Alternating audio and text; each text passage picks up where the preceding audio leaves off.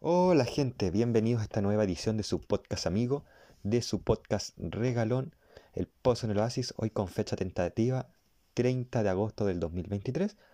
Y esto lo estoy grabando un domingo 27, estoy muy resfriado, tengo, eh, o sea, saliendo de un resfrío muy fuerte que tuve. Eh, así que si se escucha en algún minuto la voz gangosa o hay silencios, porque necesito hidratarme más de lo que usualmente me hidrato. Así que pido disculpas desde ya, pero quise tomar este desafío de eh, grabar como un poquito más loli. Hoy vamos a hablar de la película animada del año 2022, eh, original de Netflix y nominada al Oscar a Mejor Película Animada del año 2023. De hecho, con Jorge Romo grabamos un capítulo de los Oscars del 2023 y mencionamos esta película. Ninguno de las dos la había visto, la había escuchado, pero la mencionamos y, y me di el tiempo de verla y es la película llamada The Sea. La película está ubicada en un mundo que está en guerra con unos monstruos marinos o bestias marinas. Allí una nave de cazadores de monstruos marinos evita que estos atormenten un imperio gobernado por un rey y una reina. Nunca, ah, es un reino ficticio, pero eh, claramente es una referencia a Inglaterra. No vamos a poner en duda eso porque es cosa de, de ver las similitudes. De las muchas naves que existen, la más famosa es la comandada por el capitán Crow, que ha asesinado a más monstruos marinos que nadie en la historia de lo que podemos llamar humanidad. El capitán Crow tiene una sola espina, nunca ha podido cazar al monstruo rojo o a la bestia roja, una símil a Moby Dick. Eh, ahí pueden ir cachando cuando vayan viendo la, la, película, que es el monstruo o la bestia más temible de los más terrible, temible, perdón, de los mares. Ahora se ve eh, envuelto en que es su última oportunidad para poder cazar a este monstruo por cosas de política dentro del imperio, pero además porque está a punto de retirarse y pasarle la antorcha o el mando de la nave a Jacob, un joven que adoptó y enseñó todo lo que en casa de monstruos se refiere cuando éste apenas era un niño. Un día en el barco se camufla una niña pequeña, llamada Macy, que ha tenido toda su vida el sueño de cazar monstruos porque sus padres eran cazadores de monstruos. Ella es aceptada por el capitán Crow porque ya se había camuflado la nave y no podían devolverse. Y eh, cuando, pero cuando eh, una de estas noches en que la pequeña Macy estaba dentro del barco, aparece este monstruo rojo y están a punto de, asesinarlo.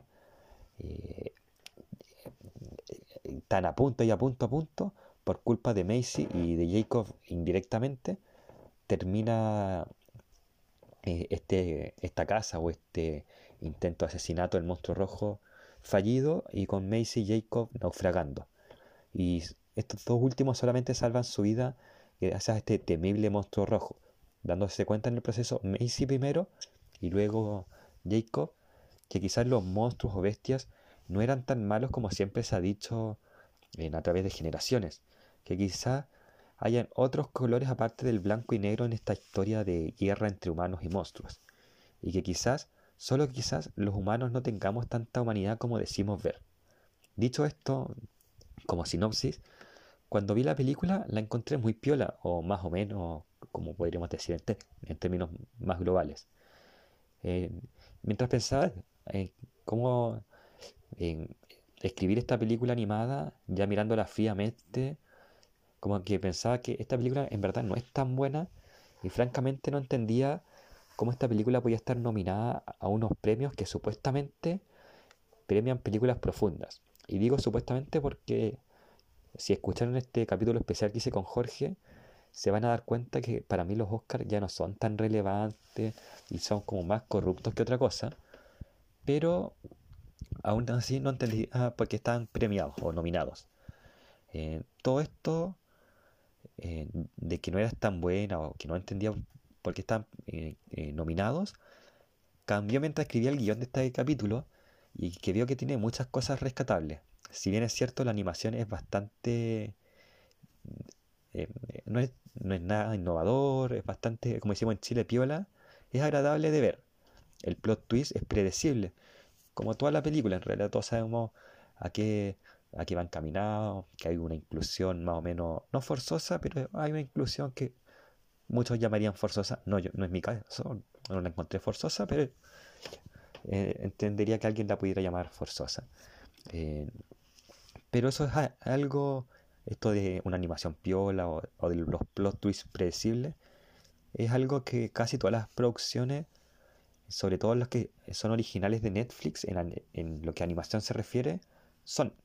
Netflix no es tan impredecible como, como muchos esperan, salvo series basadas en hechos reales, es bastante predecible Netflix en lo que es historias.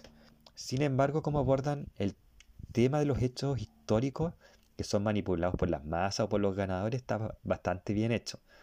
O también mm, como muchas veces la gente prefiere escuchar solamente una versión de los hechos en vez de escuchar las dos versiones, porque sencillamente es lo más cómodo y porque si escuchamos solamente una versión del conflicto, el Kawin siempre va a ser más sabroso.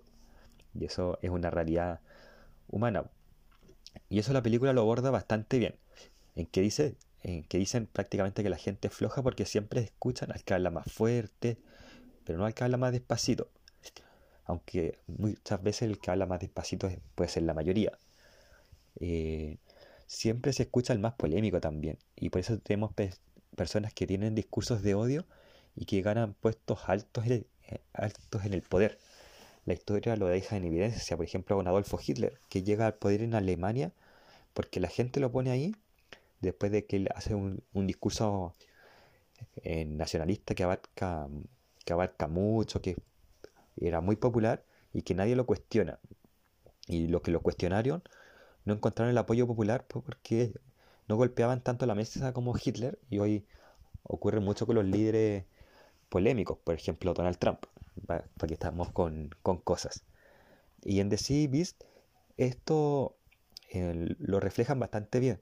Las bestias son malas porque alguien que es un humano, que son los reyes y las reinas de esa época, eh, no, los, no los actuales de la película, sino que de esa época, daban un, dieron un discurso potente, de las bestias son las malas, mientras las bestias no, no podían dar un discurso para defenderse porque sencillamente no se podían comunicar. Entonces, eh, durante cientos de años pasaron a ser los malos de la película, entre comillas, y hacer y la humanidad le hacía la guerra porque nadie quiso investigar correctamente los hechos hasta que Macy primeramente y luego Jacob descubrieron la verdadera, ah, la verdadera historia y pudieron dar vuelta a la tortilla y ponerle fin a una guerra de cientos de años. The Sea no muestra nada nuevo en animación entonces o en estilo de contar una historia. Porque eh, es algo bastante predecible todo. Entonces no cuenta nada nuevo en animación ni eh, en forma de contar historia. Pero sí nos dice que en todo conflicto hay dos o más versiones y que debemos escucharlas todas. Debemos ser más como Macy y Jacob y ver las dos versiones o todas las versiones posibles y ahí tomar las conclusiones y quizás así tengamos grandes acuerdos que nos permitan mejorar este mundo ya ah, deteriorado, deteriorado. Y este es el capítulo de hoy, espero que les haya gustado. Eh, creo que hice un buen esfuerzo en grabar resfriado y todavía estoy buscando un hogar ahí de mascotas para poder apoyar con mi sponsor, así que si alguien encuentra me puede avisar. Eso y nos escuchamos en otra ocasión.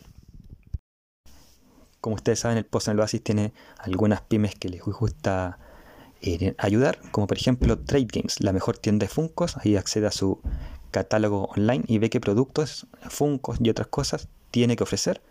Cosplay Store Chile, la mejor tienda de accesorios para los cosplayers. Ahí hay lentes, pelucas, ropas, entre otras cosas, ahí en Cosplay Store.